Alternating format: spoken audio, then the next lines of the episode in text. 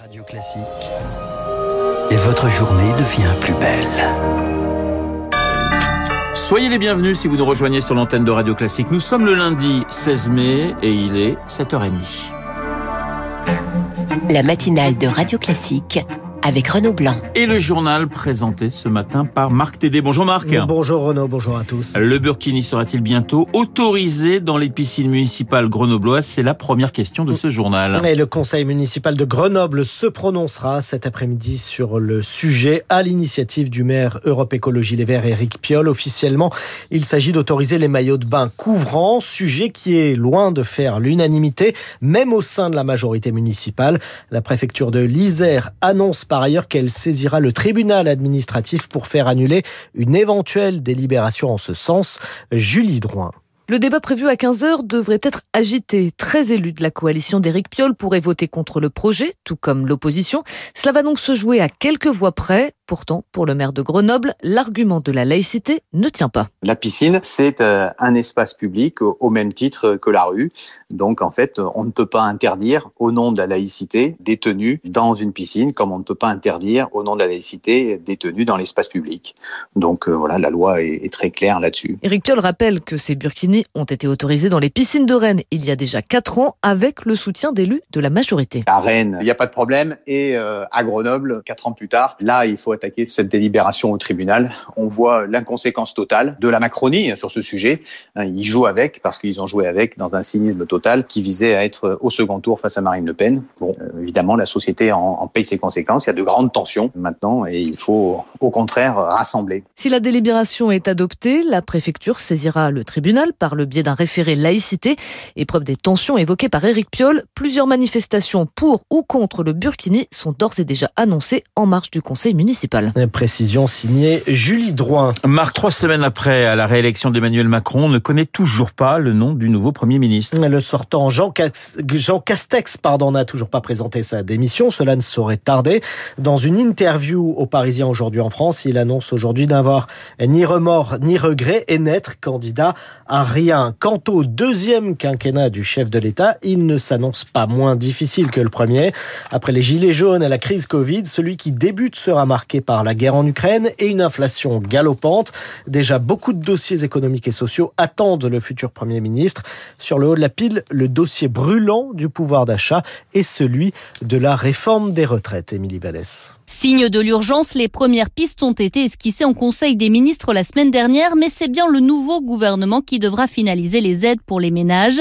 Maintien du bouclier tarifaire sur les prix de l'énergie, nouvelle aide à la pompe, chèque alimentation. Le nouveau Premier ministre devra éviter quelques écueils, ne pas décevoir les Français habitués ces derniers mois au quoi qu'il en coûte. Ils ont de fortes attentes. Il faudra aussi bien cibler ces aides pour qu'elles soient réellement efficaces, plaident les associations. Et puis enfin, il ne faudra pas laisser trop filer les dépenses publiques l'équation est complexe. L'autre dossier de taille, c'est évidemment la réforme des retraites. Le nouveau Premier ministre aura la lourde tâche de porter politiquement le report de l'âge à 65 ans. Et surtout, il devra lancer la concertation avec les partenaires sociaux et ça s'annonce déjà délicat. Les syndicats rejettent en bloc tout recul de l'âge de départ, même opposition dans l'opinion publique, ce qui fait dire à certains spécialistes que cette réforme ne pourra pas se faire à l'automne, d'autant plus dans un contexte économique tendu. Émilie Vallès. Vous écoutez Radio Classique, il est pratiquement 7h34. On passe à l'actualité internationale. Marc, après la Finlande, la Suède fait un pas de plus vers une adhésion à l'OTAN. Oui, le Parlement de Stockholm doit encore valider la décision aujourd'hui, mais le principe est acquis. Deux candidatures précipitées par la menace russe et l'invasion de l'Ukraine. L'Ukraine, justement, qui peut gagner la guerre. C'est même le secrétaire général de l'OTAN, Jens Stoltenberg, qui dresse ce constat. Pour lui, l'offensive russe dans le Donbass est au point mort et Moscou n'atteint pas ses objectifs stratégiques. Un revers de plus pour l'armée du Kremlin, observe le général Dominique Trinquant, ancien chef de la mission militaire française aux Nations Unies. Les Russes sont rentrés tout à fait au début de la guerre dans Kharkiv. Ils n'ont jamais réussi à tenir Kharkiv. Et maintenant, il y a une contre-attaque au nord de Kharkiv qui effectivement repousse les Russes vers la frontière russe. En fait, euh, actuellement, ils doivent être à 10-20 km maximum de la frontière russe, ce qui tactiquement est très important parce que ça coupe la ligne logistique entre Belgorod et Izium, qui permettait aux forces russes d'attaquer euh, le cœur du Donbass.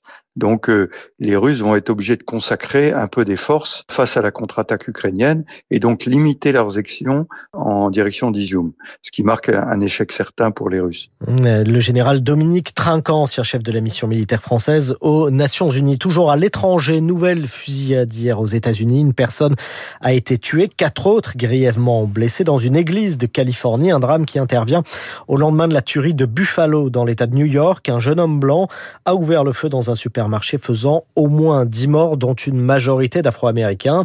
Le FBI annonce enquêter sur un crime raciste. Le président Joe Biden est attendu demain sur place. Retour en France où le masque disparaît quasiment à partir d'aujourd'hui. Il n'est en effet plus obligatoire depuis ce matin dans les bus, les métros, les trains, les avions ou encore les taxis. Mais attention, le masque reste exigé dans les établissements de santé.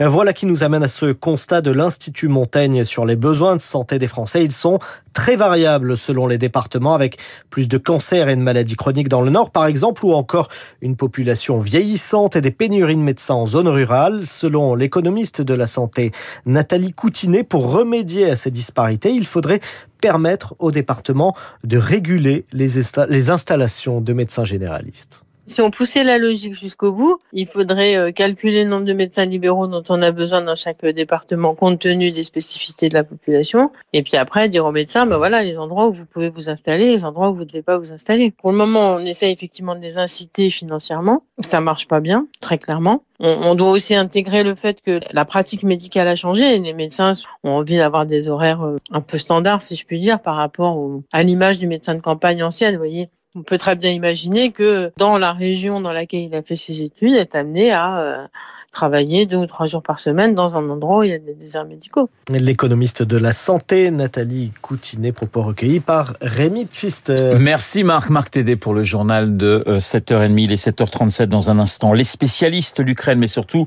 la Finlande, la Suède et l'OTAN. On en parle avec Dominique Moisy, les spécialistes avec Dominique Moisy et avec